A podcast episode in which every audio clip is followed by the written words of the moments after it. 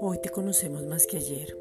Vemos tu gloria y recordamos lo maravilloso que tú eres, dándonos espíritu de sabiduría y revelación.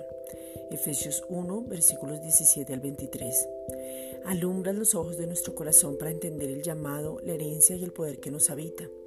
Tenemos encuentros personales contigo donde somos transformados porque nos vemos como en un espejo cara a cara. Segunda de Corintios 3:18. Nos da sabiduría práctica para vivir, Santiago 1.5, para poder entender con más claridad la obra perfecta, completa y suficiente de Jesucristo, porque cada día hay más. Efesios 3, versículos 14 al 17. Hoy creemos en la seguridad y confianza de nuestra salvación. Efesios 2, versículos 8 al 9. Mientras el mundo corre y se angustia, nosotros, tu iglesia, tus hijos amados, nos fortalecemos en fe. Romanos 4:20. Estamos firmes y seguros, nos mantenemos confiados en la abundancia de tu gracia. Romanos 5:17. Padre, tu palabra dice que le digamos al justo que le irá bien, y nosotros somos justos. Isaías 3:10. Entonces, hoy podemos decir que nos va bien, que estamos en Cristo, que somos justos, que somos la justicia de Dios en Cristo.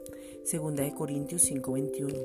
Que estamos centrados, firmes, confiados, seguros, estables, enfocados y que toda palabra se cumple en nosotros.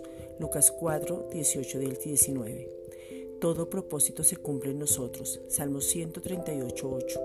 Porque tú eres fiel, tú ya has provisto todo lo que necesitamos.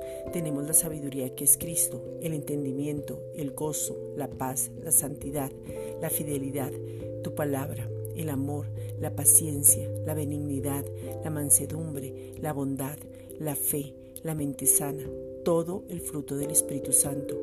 Galatas 5, versículos 22 al 23. Gracias, Padre